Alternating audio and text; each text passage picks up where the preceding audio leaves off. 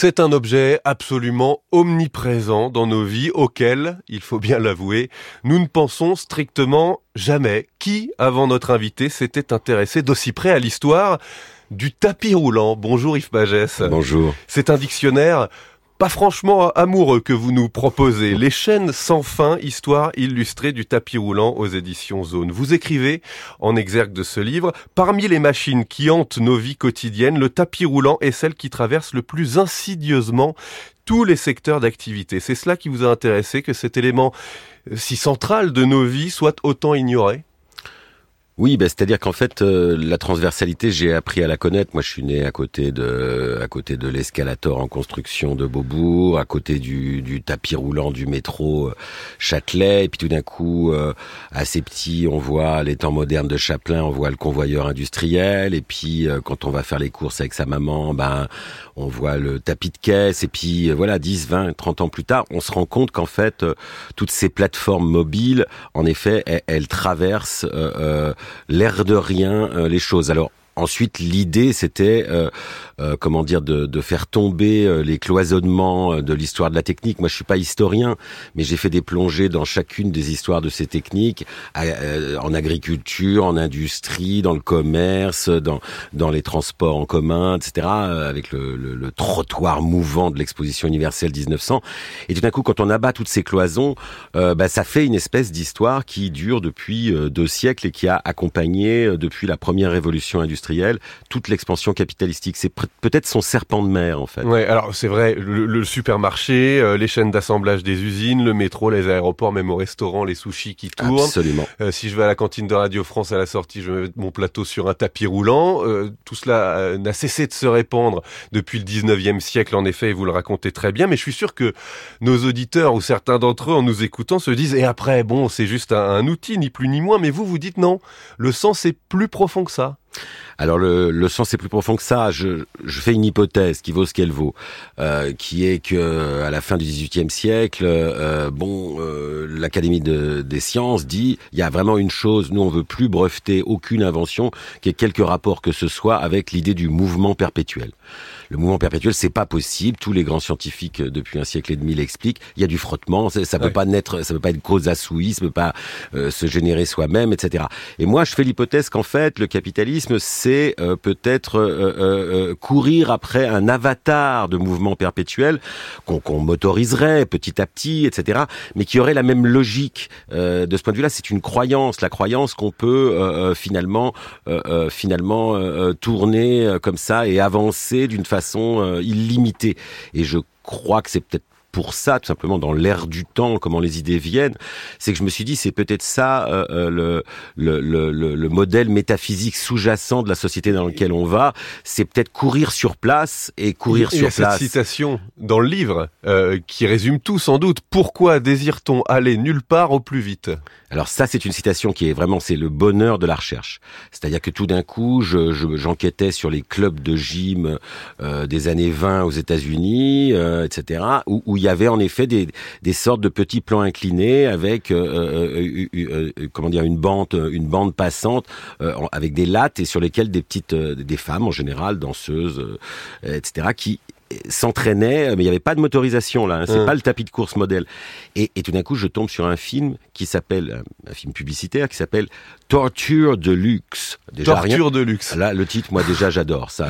Et, et, et, tout d'un coup, il y a un, un, petit panneau comme parce que c'était muet, un petit panneau avec marqué Going nowhere very rapidly. Voilà. Aller, nulle, part, au plus vite. rapidement, au plus vite. Alors, alors là, je me suis dit, c'est profondément euh, euh, peut-être le, comment dire le, slogan publicitaire non dit de toute notre époque, parce qu'il est évident quand même que le stade terminal de tout ça, euh, c'est euh, euh, et je n'ai rien contre les gens qui le pratiquent, mais dans, dans les clubs de gym, c'est le tapis de course. Alors le tapis de course, c'est vraiment l'objet central du livre. Il vous obsède un peu, faut le dire. Il vous agace aussi pas mal. Vous dites que l'idée du livre, justement, vous est venue en voyant des silhouettes courir dans une vitrine sur des tapis de course, justement dans une salle de, sport qui est au premier Paris, étage, et juste en dessous, une entreprise de, de pompes funèbres.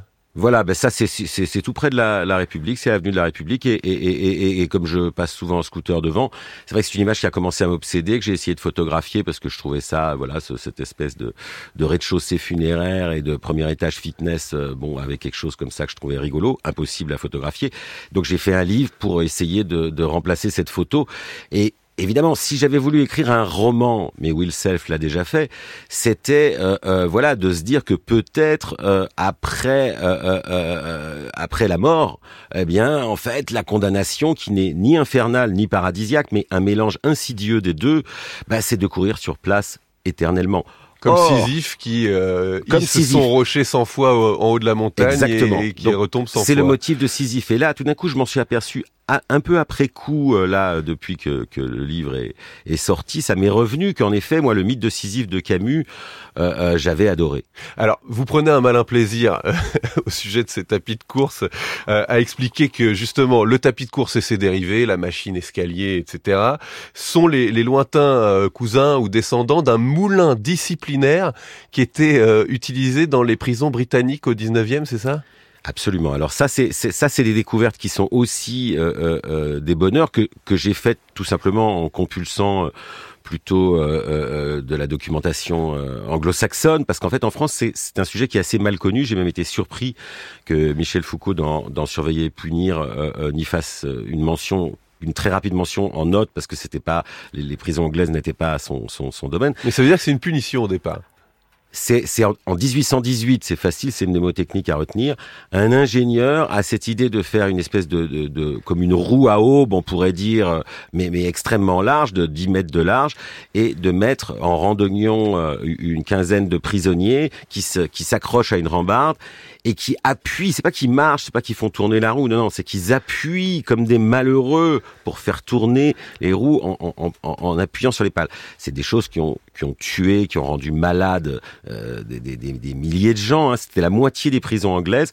Alors avec cette chose qui est quand même très subtile, c'est-à-dire en faisant semblant que ça, ça produirait quand même un peu, soit une pompe à eau, soit euh, moudre du grain. Mais en fait, ça, le caractère productif était totalement fictif. C'était purement punitif. Et, et, et, ce rapport entre le travail et la punition, voilà, ça fait réfléchir. Alors on se dit, ah mais c'est peut-être là que commence le travail posté, c'est peut-être là que commence le travail posté qui aura lieu ensuite chez Ford avec le convoyeur, etc. etc. C'est-à-dire que moi j'ai essayé de, de, faire converger euh, tous les indices euh, euh, de cette épopée burlesque et tragique. L'aboutissement de tout cela, des chaînes d'assemblage de chez Ford jusqu'à aujourd'hui, ce sont les entrepôts Amazon entièrement automatisés avec des centaines de mètres carrés de tapis roulants. Je vous laisse l'entière responsabilité de vos propos, mais moi ce que je me suis dit, c'est plutôt que de citer la marque elle-même, maudite, de dire que moi par exemple l'image qui, qui, qui, qui m'a plu, c'était quand mon fils jouait à Super Mario. Voilà, qu'est-ce que c'est Super Mario? Ben c'est c'est pas un plombier qui euh, euh, court après quoi d'ailleurs Il court après quoi hein C'est vrai, voilà, il court après quoi ce petit plombier italien Il court après sa vie pour la rattraper, c'est-à-dire le symbole même du, du, tapis de course. Mais en fait, Super Mario, est-ce que c'est vraiment un plombier ou est-ce que c'est pas qu'il y ait une marchandise dans les magasins de la marque que vous venez de citer? Il y a plein de questions dans ce livre autour de cet objet en apparence anodin, effectivement, dont on découvre l'histoire dans Les chaînes sans fin, histoire illustrée du tapis roulant aux éditions Zone. Merci beaucoup Yves Pagès. Merci.